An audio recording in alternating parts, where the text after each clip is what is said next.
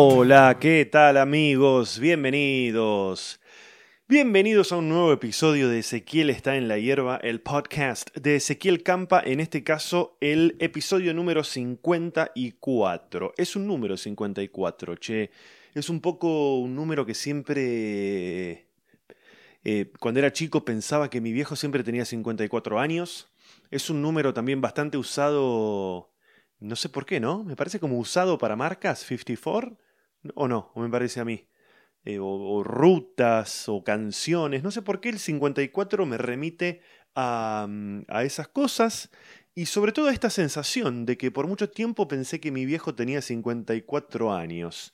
Una cosa muy rara, vieron que a los chicos les pasa que por un lado no tienen muy claro cuál es la edad de sus padres y lo que más gracia me causa a mí y me llama la atención son aquellos que no saben explicar de qué trabajan.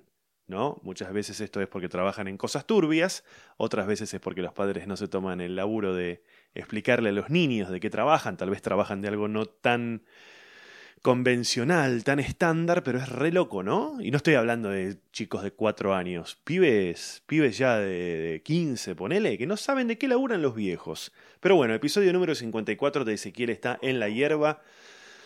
Ay, Roma, ¿por qué ladras, Roma? Me, me tuve que meter en la habitación. No ladres, gorda. No ladres, sin ladrar. Puedes ser un perro exactamente igual, así como sos, pero sin ladrar. Me metí acá en una habitación en mi casa para estar con un- la mayor eh, silencio posible. Y de nuevo, desafío. Hay un desafío, chicos, hoy. ¿Cuál es el desafío? Esto es un nuevo episodio en el que no tengo nada específico para contarles, ni nada específico de lo que hablar. Pero bueno, confío un poco en eso que ya les dije en otros episodios, que es que entiendo que la charla me va a ir llevando. Me gusta porque últimamente estoy haciendo los episodios caminando, de pie, obviamente, no se puede caminar sentado, y me da como una cosa de escenario que estoy extrañando. Y por cuestión de práctica, ah, es una cosa que me sale más fácil estar como hablando arriba de un escenario porque un poco es de eso de lo que laburo. Che, les digo un par de cosas. No está funcionando el podcast, por lo menos los episodios más viejos, en Spotify. Desde el 53 en adelante, o sea, el 53 que es el anterior y este 54 sí están en Spotify. Pero hacia atrás me están llegando un montón de mensajes y les confirmo que no está funcionando. No sé si es que yo me mandé una cagada o la, o la plataforma con la que con la que los subo están dando medio mal, no me dan respuesta, me responden, no me responden, tienen coronavirus, no sé qué verga, y no me están respondiendo. No, me están. No me están dando demasiada bola. Che. Bueno, mucha gente me escribió con respecto al episodio anterior, con todo lo que conté de, de mi casa, les agradezco. Más tarde voy a estar leyendo algunos, algunos podcasts. Ay, Ezequiel, no vas a estar leyendo algunos podcasts, vas a estar leyendo algunos mensajes. Eso voy a estar haciendo. Así que gracias a toda la gente que me escribió y pueden seguir haciéndolo.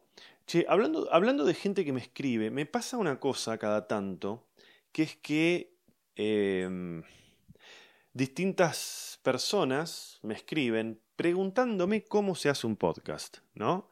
Esto parte siempre de la base de gente que a la que le da paja claramente googlear, ¿no? Porque si buscas ahí estoy ahí estoy mejor, mira, ahí acerqué el micrófono y parece una cosa mucho más profesional. Ay, me agita un poco.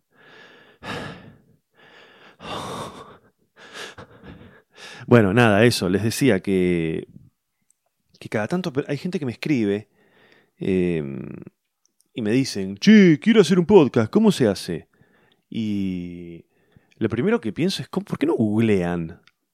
¿No? En todo caso, googleen, averigüen y donde encuentren una dificultad me dicen, mira, estoy queriendo hacer un podcast eh, y me está pasando esto. Cuando lo quiero subir no se graba porque no sé qué. Entonces ahí sí, por ahí les puedo dar una mano. Pero hay gente que me escribe desde de la nada, absolutamente de la nada, y me dice, ando con ganas de hacer un podcast porque siento que tengo un montón de cosas para decir.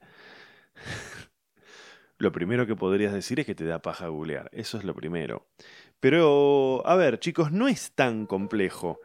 Cuando yo empecé a hacerlo, allá por el 2000, qué sé yo, 14 por decir algo, era un quilombo. La verdad que era un quilombo y, y ni siquiera existía poder subirlo a Spotify. Pero ahora, si investigan, hay un montón de plataformas, por ejemplo, yo uso eh, una que se llama Anchor, que significa ancla en, en inglés. Anchor, el sitio es anchor.fm. Y ahí lo que tienen es como que centralizar. ay Dios, a ver, les voy a explicar. ¿Dónde se escuchan los podcasts? Bueno, en este caso ustedes tal vez están, eh, alguno de ustedes lo está escuchando en, en YouTube. Para eso, bueno, tenés que grabar tu audio y después de eso generar un video y ese video subirlo a YouTube como cualquier persona que sube un video a YouTube. Pero el lugar, el lugar natural de los podcasts no es en YouTube en forma de video, sino que es en las plataformas de podcast.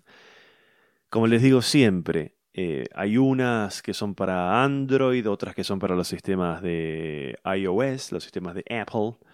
Y lo podés centralizar, por ejemplo, yo lo hago en Anchor, que es una plataforma en la que subís el episodio, lo grabás, a ver, voy a ir a lo básico porque la gente me pregunta cosas súper básicas. ¿Escucho como un ruido? Hay como unos ruidos. Bueno, primero lo tenés que grabar, qué sé yo, lo podés grabar desde una consola de sonido, una grabadora, lo podés grabar con el celular. Cuanto más calidad tenés, obviamente que la gente lo va a apreciar más y te van a escuchar más. Es, más es medio difícil escuchar algo que se escucha como, como el orto, ¿no? Después o sea, yo lo edito, le pongo la música del principio, le pongo la música del final, le corrijo un poquito el sonido y lo subís a esta plataforma. Esta plataforma, si la tenés bien configurada, te lo distribuye. ¿Qué es distribuirlo? Bueno, que te aparezca en Spotify, que te aparezca en, en, en las plataformas de Android y en las plataformas de, ¿cómo se dice? De iOS.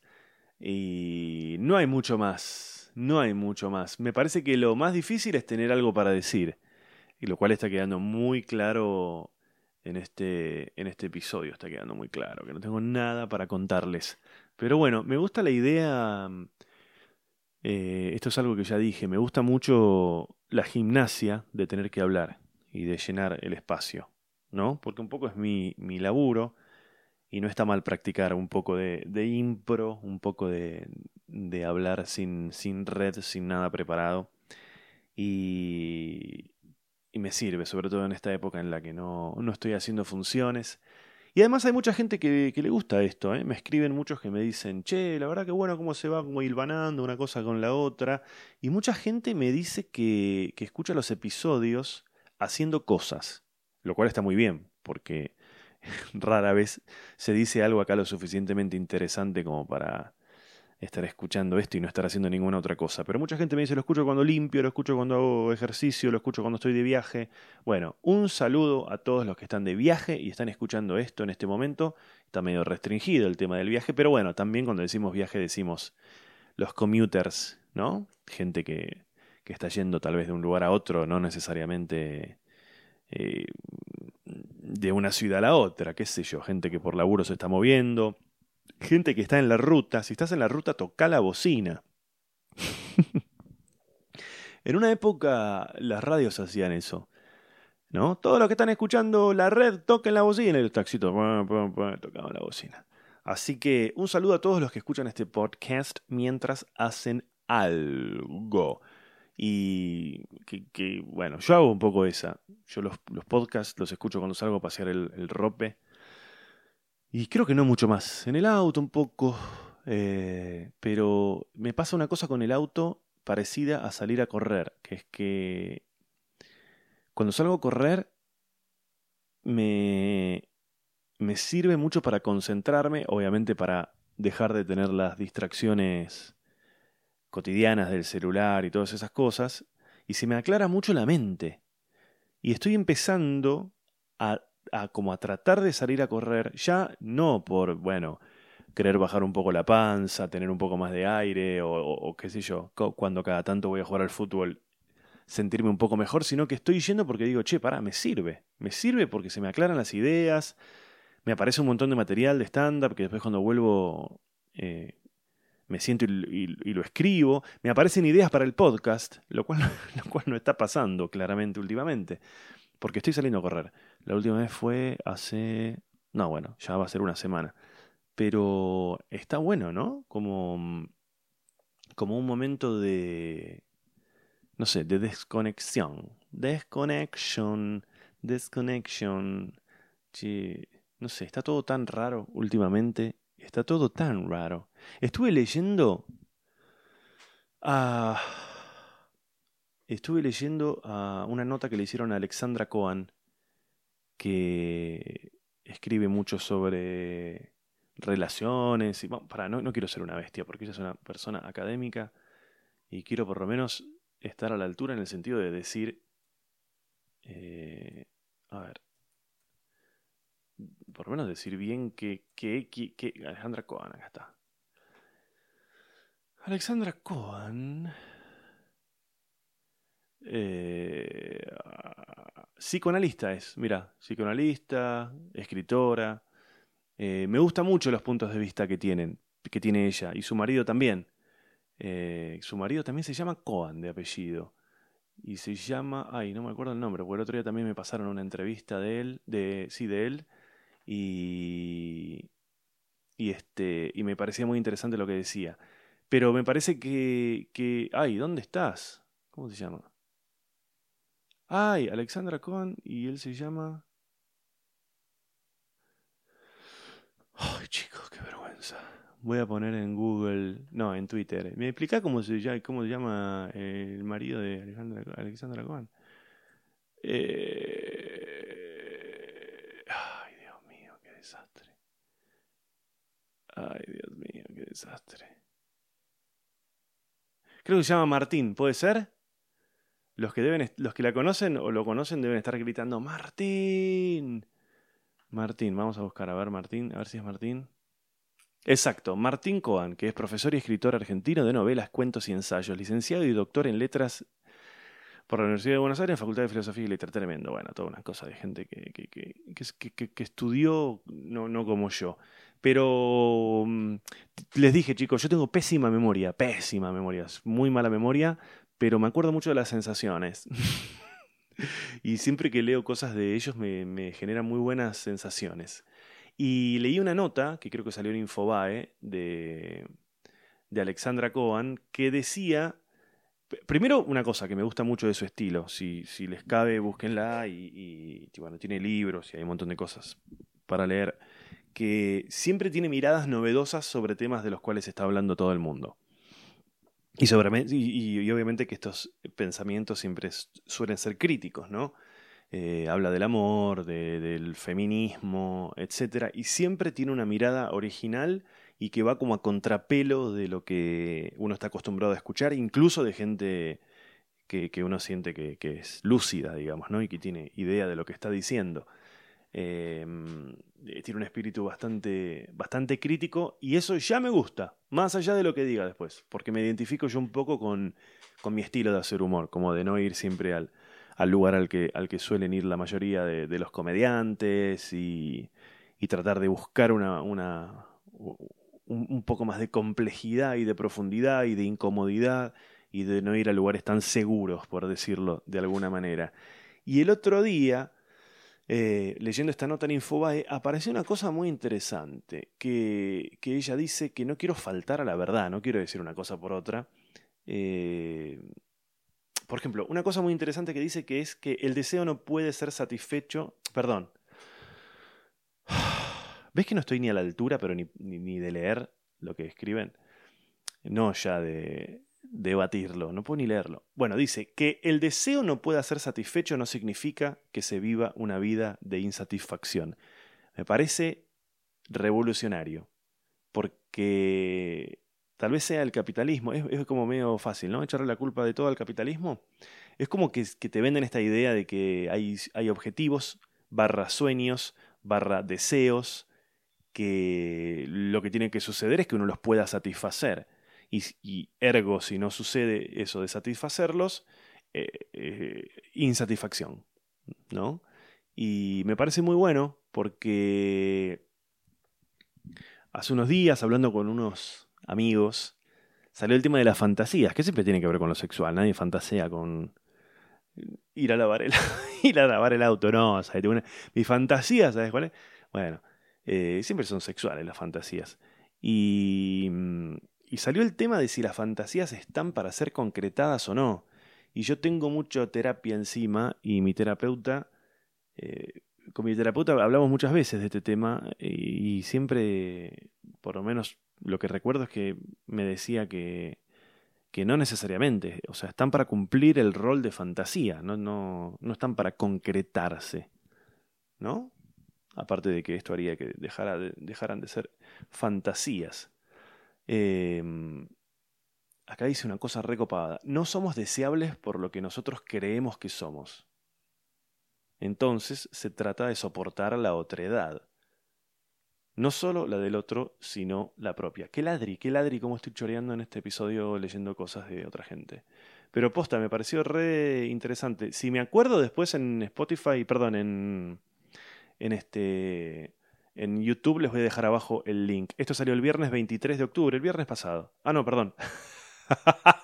Hoy es viernes 23 de octubre. Me fui hasta arriba de la nota para ver cuándo había salido y leí la fecha de hoy. No, dice 20 de octubre, o sea, hace tres días salió esta nota en Infobae.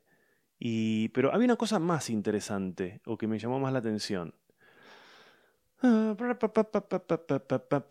la idea de, de, de, que se insta a reformular el amor para despojarlo de todo aquello que hipotéticamente lo convierte en un instrumento. esto no lo entendí. Che, no sé, metió tres palabras que no entiendo y me perdí, pero creo recordar, a ver, voy a tratar de, recordar y voy a dejar de, leerlo. Em, eh, Vieron que uno es como cambiante y, y, y hay una cosa que yo a veces transité, que es como esta idea de que el amor tiene que ser fácil, ¿no? El, amor de, parejas, ¿no? Obviamente que que otro tipo de relaciones, por ahí familiares o de, amistad, tienen, sobre todo las familiares, tienen como una incondicionalidad que hace que, que, los conflictos eh, no siempre uno pueda como, digamos, deshacerse de ellos, o sea, ni de los conflictos ni de la persona, porque veo como que la familia, ¿no? ¿Qué onda? Mirá si alguien viene y dice, che, bueno, la familia no es tan importante, por esto y por esto y por esto. Yo soy muy de comprar. Cualquier opinión así rara, yo estoy ahí al pie del cañón. No el terraplanismo y todas esas pelotudeces, pero vos venís y me explicás más o menos, y me hablas más o menos rapidito de que no está tan mal eh, calentarte con tu vieja, no sé, una cosa así, y yo compro. Em, pero no, les quería decir esto, que yo muchas veces como que transité como esta idea, sobre todo después de haber pasado por relaciones conflictivas, de que el amor tiene que ser fácil. Tiene que ser fácil. ¿No? Si vos. O sea, sobre todo a esta edad. Viste que uno empieza con esa también, ¿no? Eh, tiene que ser fácil. ¿Para qué vas a estar en una relación que complicada, que no sé qué, y que es un dolor de cabeza y qué sé yo? Fácil, tiene que ser fácil, fácil, fácil. Y ella habla, seguramente la estoy malinterpretando. Y esto lo quiero buscar, para, para, me parece re piola, para un cachito, lo voy a buscar un poco mejor. Bueno chicos, soy un inservible, soy un inservible, no escuchen más este podcast. Me leí dos veces la nota para tratar de encontrar lo que creía que, que había leído. Y no sé si no la encontré, o no sé leer, o no sé entender, pero encontré otra cosa, encontré otra cosa que me gusta también, que dice, no escribí desde lo que yo sé del amor, escribí desde lo que no sé. Me parece buenísimo, me parece buenísimo y me siento muy identificado con eso. ¿Por qué? porque justamente antes de ayer estuve haciendo un episodio de un podcast que me invitaron, Tato Broda, al que le mando un saludo y le agradezco, seguramente saldrá publicado en unos días, que me hizo una entrevista. Y bueno, Tato también es un, es un comediante de stand-up y hay muchos comediantes que hacen podcast en los que entrevistan a colegas y por lo general se habla de, de stand-up, de técnicas, qué cosas te gustan, qué no, qué opinas de tal o cual cosa. Y, me preguntó algo que, es bastante recurrente, que me suelen preguntar, que es eh, qué estilo de stand-up tengo, creo tener y qué cosas me gustan y qué cosas no. Y yo siempre destaco, cuando me preguntan eso, que a mí no me gusta el comediante que se sube arriba del escenario a dar cátedra, a explicarte cómo son las cosas y a bajarte línea Eh, a mí me gusta primero y principal que te haga reír. Primero, todo el resto de si es machista o es eh, pro no sé qué, o si es de derecha o si es de izquierda, me parece toda una discusión absolutamente estúpida. Nunca la escuché de alguien interesante ni inteligente. El primer objetivo es hacer reír. Cuando vos te pones a analizar si el, el discurso, obviamente que estamos hablando cierto dentro de ciertos límites, pero cuando vos te pones a escuchar, a, a, a, perdón, a escucharnos a analizar si lo que dijo es más una cosa y menos otra, eso es porque no hizo reír. Si, hizo reír, te reíste y listo, se acabó el análisis. Ahora, cuando un comediante es pedante y cree que tiene algo interesante para decir, porque aparte por lo general son bastante burros, eh, pero creen que la tienen no sé qué, o quieren llevar agua para cierto molino, o quieren quedar bien parados y lo que, y lo, y lo que es políticamente correcto es decir tal cosa y quedar como que... Eh, mirá que yo pienso bien, ¿eh? Bueno, todo eso me parece una caca, me parece una caca, no me interesa lo que tengan para decir y por lo general es un material que está construido al revés de esto, ¿no? es subirte al escenario a decir cosas que crees que sabes o hablar de temas sobre los que uno cree que sabe. Y a mí me gusta mucho esta idea que Alexandra también dice de cómo escribió su libro, que es hablar de lo que no sabes, pero no para, para o sea, de plantear preguntas más que subir a tirar postas y, y ese tipo de cosas, ¿no? Porque además, ¿quién tiene la posta de qué? Está bien, uno podrá decir, bueno, es mi posta, es mi verdad. Bueno, pero no me quieras ni evangelizar ni hacerme creer que, que nada. Bueno, no sé, chicos, me, me, enredé. Me enredé como el cable del micrófono que estoy acá tratando de eludir mientras camino alrededor de la, de la habitación. Así que ahí tienen una primera recomendación. Una primera recomendación. Que es que pueden buscar un poco a Alexandra Cohen, que la descubrí hace poco. No estoy siendo. Vamos a decir no estoy, diciendo, no, estoy a la, altura de lo que estoy diciendo, pues esto es una pedorrada, esta reflexión mía, y ella es una persona así como... Eh, así que tendré que buscar algún libro de ella, que debe tener varios. Eh, bueno, a ver, vamos a leer algunos mensajes que me han llegado respecto de episodios anteriores. Vamos a ver. Tengo uno que dice, a ver, Mechi Paronzini, Paronzini. Eh, te escribo porque somos... Eh, ¡Ay, Dios! ¿Qué me pasa? Te escribo porque, como siempre, pedís un feedback eh, en lo que es el podcast. Me gusta que dicen lo que es. Dije, bueno, le mando un mail. El podcast me encanta. El que más me gustó fue el de la charla de tus viejos, unos genios. El podcast me hace desconectar un ratito de todo lo feo que está pasando. ¿Qué está pasando? ¿Qué pasó? No sé. Porque bueno, perdí, uy, perdí seres queridos muy importantes este año y también me perdí mi quinto año del colegio. Ah, ahora recuerdo por qué guardé este mensaje. Bueno, eh, lamento, lamento mucho de verdad lo de tus seres queridos, a mí me pasó también lo mismo, pero lo que me llama mucho la atención es que me perdí quinto año del colegio. O sea, sos una persona que está en quinto año del colegio, que tiene 17, 18 años, y la pregunta es, ¿qué estás haciendo, escuchando este podcast de este señor? ¿No? Que soy como el pergolini de los... De los... Ah. Bueno, dice que eh, se perdió quinto año de colegio, es algo que sea muy repetidora, tiene 17, 18 años.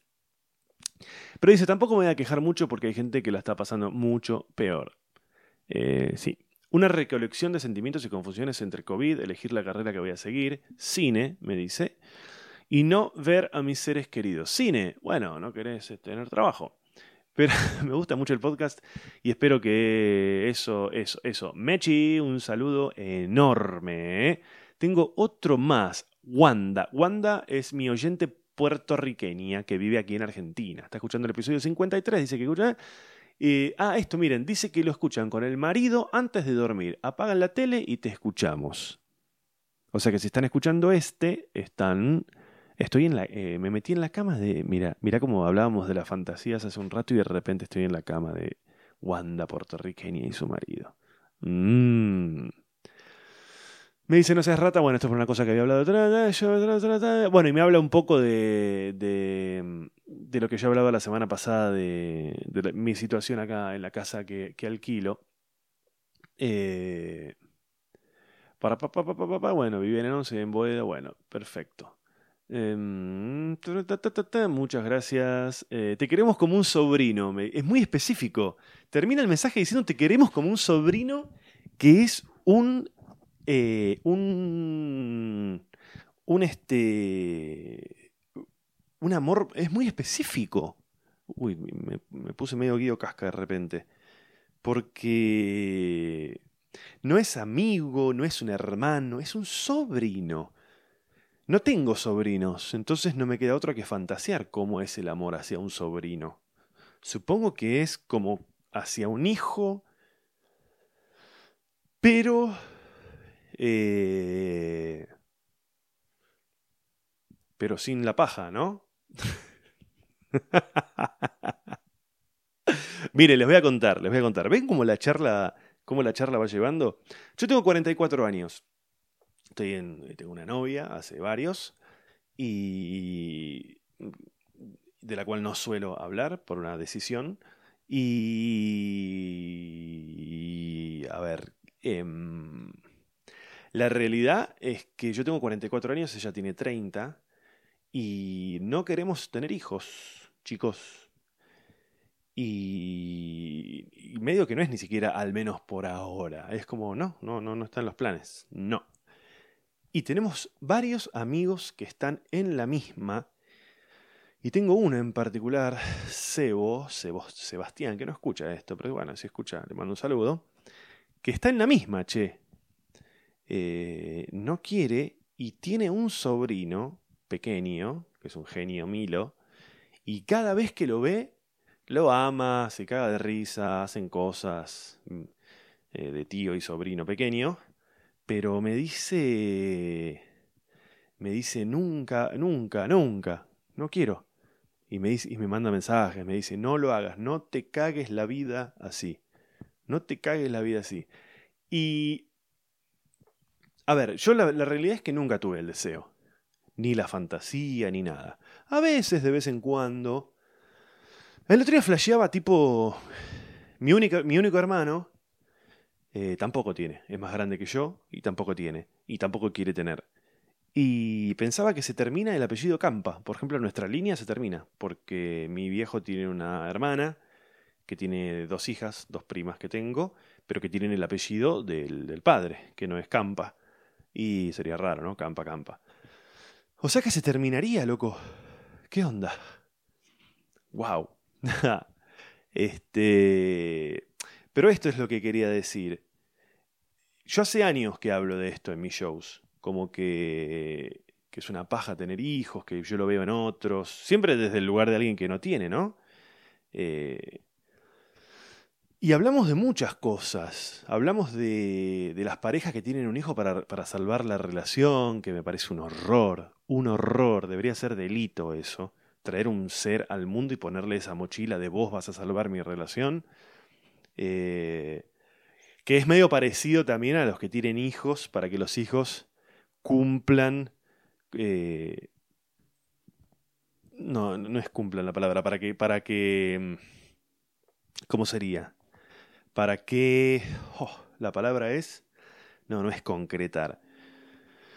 Tener hijos para que hagan todo lo que uno se quedó con las ganas o no le dio para hacer, ¿no? Entonces por eso tenés a esos padres que si el hijo de repente es más o menos bueno en algún deporte, están al lado de la cancha gritándole... Y el nene tiene seis años y se quiere morir, odia el deporte, odia a su padre, odia su vida o el niño que lo hacen eh, estudiar piano porque al padre le hubiera gustado tocar el piano. Eh, también me parece una garcha. También me parece una garcha. Y. Y yo les decía esto de que hace mucho tiempo que hablo de esto en, en, mis shows. Y, y, mm, y siempre en tono de chiste, en tono de chiste, me mm, alguien que es, sobre todo madres, los padres, los padres casi no tengo el recuerdo de que me lo hayan dicho. será porque también el hombre no, es el que más hace, ¿no? No sé, no sé qué estoy diciendo. Pero eh, cada tanto alguna madre me dice, no tengas. Por lo general en, un contexto medio como de humor, ¿no? Como, no, no tengas, te caga la vida, no sé qué, sí, está bueno, pero no sé qué, la, la, la. Y muy pocas veces, pero no, no, no vamos a decir nunca, porque sí sucede cada tanto, me lo dicen de verdad. Tengo dos y todo bien, pero estaría mejor si no los tuviera. Eh, y a mí se me había ocurrido un... Si alguno quiere mandarme algo de este tema, me manda. Me escriben arroba Ezequiel Campa en cualquier red social o si no me mandan un mail a ezequielcampa.gmail.com. Pero mándenme de verdad, no me manden tipo, yo no quisiera, pero no sé qué. No, alguien de verdad. Mira, yo tengo... Me pasa esto, ¿no? Porque debe ser tremendo. Son todas cosas que yo me planteé en algunos, en algunos monólogos de otros shows anteriores por ahí. Eh, me parece... Por ejemplo, ¿qué pasa si tenés un hijo y, no, y no lo podés querer? No lo podés querer. Debe pasar eso. ¿No? Hay que tener coraje para reconocerlo también, ¿no? Es inevitable quererlo el martirio que debe sentir una persona que por alguna razón no lo puede querer. Bueno, debe pasar mucho con los, con los hijos no deseados. O, o tal vez debe ser muy difícil, por ejemplo, la gente que, que por ahí se enteró muchos años después de que había tenido un hijo, ¿no? Cómo construir ese vínculo, que por lo general supongo que tiene que ver con que porque, con que es una persona que criaste y la viste nacer y crecer y todo eso, entre otras cosas. Pero debe ser durísimo. Y lo digo de verdad, no lo estoy planteando como una cosa de, de, stand-up, ¿eh? De verdad, debe, ser difícil tener un hijo y decís, no lo quiero. No estoy diciendo no lo quiero tener, ¿eh? Estoy diciendo ya lo tengo todo, está ahí, se llama Tiago y no lo quiero, no lo quiero, boludo, no siento nada. Qué sé yo, no sé, boludo. Si alguien me quiere contar alguna historia, me escriben ahí y, y me la cuentan. Y me la cuentan, pero de verdad, debe ser muy, muy, muy, muy complicado, muy complicado. Y, y cada tanto aparece alguien que me dice eso en algún show, o recuerdo que, que varias mujeres, ¿eh? siempre recuerdo que han sido mujeres, eh, y a mí se me había ocurrido un episodio para Black Mirror. Black Mirror, si no la vieron, véanla. No todos los capítulos son buenos, algunos son más o menos. Pero es una serie. Eh, una serie. que. O sea, es como unitarios, digamos, ¿no? Cada episodio es. empieza y termina ahí, no es una, no es una historia que continúa. Y es esto que llaman futuro distópico. Que quiero. Yo sé lo que significa, pero lo quiero buscar acá. Porque una cosa es una cosa y otra cosa es otra cosa. Vamos a buscar acá la definición de futuro distópico. ¿Qué es futuro distópico? ¿Qué es el futuro distópico? Bueno, Internet y la madre. ¿Qué es el futuro distópico? No, esto que encontré acá no me gusta.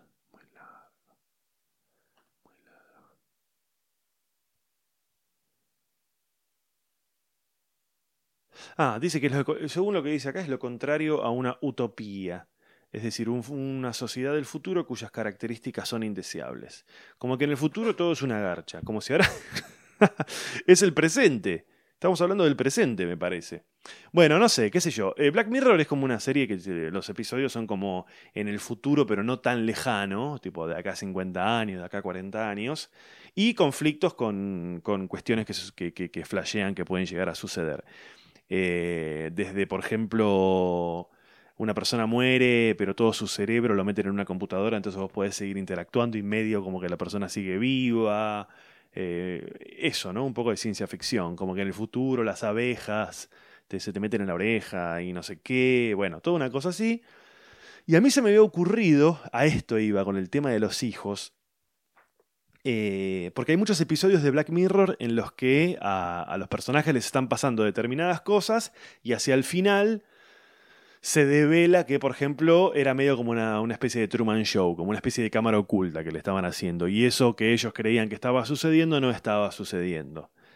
Eh, como manipulación de, de, la mente y ese tipo de cosas. Y a mí se me había ocurrido un episodio de Black Mirror en el que vos podés experimentar lo que es tener un hijo. Para después decidir si querés tenerlo o no. Pero para esto el sistema tenía que permitirte que vos lo pudieras experimentar de verdad. No, tipo, te doy un huevo para que lo cuides. Si es una pesadilla, no, no tengas un hijo. No, no, no, no. Viene una empresa que te da un niño y por alguna. Eh, con alguna herramienta tecnológica, vos sentís por el niño lo que siente un, eh, un, un padre, una madre por su hijo. ¿Entendés? Y no sé, a los 10 años del niño, o a los 5, no sé, o, una vez por año, no, no sé, una cosa así, habría que pensarlo con Suar por ahí.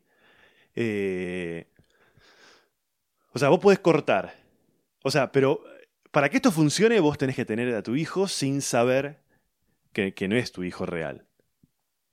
Sin saber todo esto que yo estoy explicando.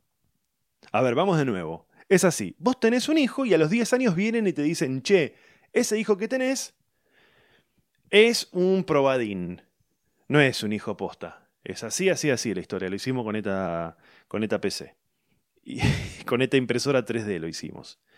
Listo. Ahora que vos sabés todo esto, y ya pasaste todo, que, el niño que lloraba, que no dormía, que la guita, que, que, que lo fajaron, que la escuela, que, que, la libertad que perdés, bueno, todo eso que uno, bla, bla, bla.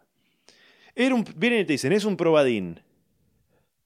Eh, ¿Lo querés, querés tener un hijo o no?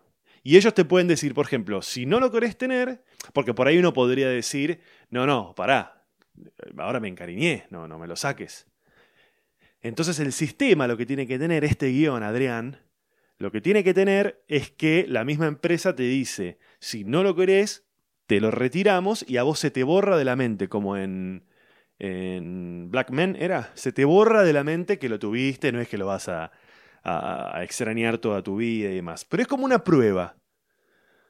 Es como una prueba 100% real para que vos pruebes y después eh, decidís. Creo que se entiende, Adrián, o no. ¿Lo hacemos en Polka? Ay, ay, ay. Bueno, chicos, estoy contento con el episodio de hoy. No sé ustedes, ¿eh? pero yo estoy contento. Hablamos de todo un poco. Eh, y creo que, que, a algunos de ustedes les va a gustar. Vamos a ir terminando con esto. Les voy a repasar un par de cosas. En este momento yo estoy grabando esto y lo voy a subir hoy mismo, 23 de octubre Está sucediendo la tercera función de Cheto y Choto y Solari, que es mi show de stand-up vía streaming. ¿Qué significa que está sucediendo? Que está disponible. Está disponible desde ayer jueves 22 a las 10 de la noche y va a estar disponible hasta la medianoche del domingo 25 de octubre. Hasta la medianoche del domingo 25 de octubre, que está disponible, ¿qué significa? Que pueden comprar la entrada. Compran la entrada y desde el momento en el que la compran, tienen 72 horas para ver este especial que grabé, que es la tercera función, ya lo vieron más de 2.000 personas. Estoy re contento, más de 2.500, perdón. Oh, me estoy quedando sin aire, estoy re contento. Y, y lo van a, o sea, digo, si lo compran hoy viernes, lo van a poder ver hasta el lunes. Si lo compran mañana sábado, hasta el martes. Si lo compran el domingo, lo van a ver hasta el miércoles. Todas las veces que quieran. Si lo quieren ver tres veces, lo ven tres veces. Si lo van viendo en pedacitos, como quieran. ¿Dónde se compran las entradas? ezequielcampa.com.ar. La pueden comprar desde el exterior también. Si me escuchan desde afuera y quieren, quieren pagar, por ejemplo, y no tienen tarjetas argentinas, pueden pagar a través de PayPal. Y creo que es la última vez que lo voy a poner, ¿eh? Así que entren ahí. O si no, en cualquiera de mis redes sociales estoy posteando todo el tiempo que está disponible esta cuestión y demás. Así que ahí también lo pueden encontrar. Y hay una promo, promo loca que estamos haciendo con la, que la gente de Casa Fight Casa Fight es una marca de ropa y accesorios con, las que hice, con la que hice las tazas de Dicky del Solar. Y entonces si compras la taza, el streaming viene gratis. Para eso tienen que entrar en Casa Fight, Fight como pelea. Casa Fight. C-A-S-A, casa como mi casa. Fight es F-I-G-H-T. Casafight.com o si no entran también en mis historias y eso o me preguntan, ¿comprás la taza que te llega a domicilio? Y tenés el streaming gratuito, loco, gratuito. ¿Por qué les digo yo que es una de las últimas funciones seguramente vía streaming, si no la última? estoy quedando sin aire, gordo. Porque como les decía, empieza de a poco a moverse el avispero y parece que van a empezar a aparecer funciones presenciales. Voy a estar haciendo un par en eh, autocines. Eh, uno va a ser en Canning y la otra en Escobar. Esto va a ser en un par de semanas, todavía no las estamos promocionando, pero una vez que pase lo del streaming, es decir, a partir de la semana que viene, esténse atentos, zona Escobar, zona Canning, porque van a poder ir a verme actuar posta, de verdad, presencial al, a los autocines. Y ya se está hablando de algunas funciones en algunos otros lugares, pero no me quiero adelantar. Lo que les pido siempre, siempre, siempre, donde sea que están escuchando esto, por favor comenten, por favor denle like, por favor suscríbanse, porque esto ayuda al algoritmo, ayuda a que le llegue a más gente y que a mí me den más ganas de seguir haciéndolo. Y nada más, chicos, les recuerdo que no está funcionando en, en eh, los, episodios anteriores no están funcionando en Spotify, los nuevos sí. Espero poder solucionarlo lo antes posible. Y si están escuchando en Spotify, eh, está todo bien. Si están escuchando en plataformas como Podcast, que es la de iOS, o alguna aplicación de podcast de Android, también suscríbanse y eso para que esto, esto crezca y se ponga más pulenta. A ver, voy a ver si tengo que decirles algo más. No tengo nada más para decirle, chicos. Adiós, chau, gracias.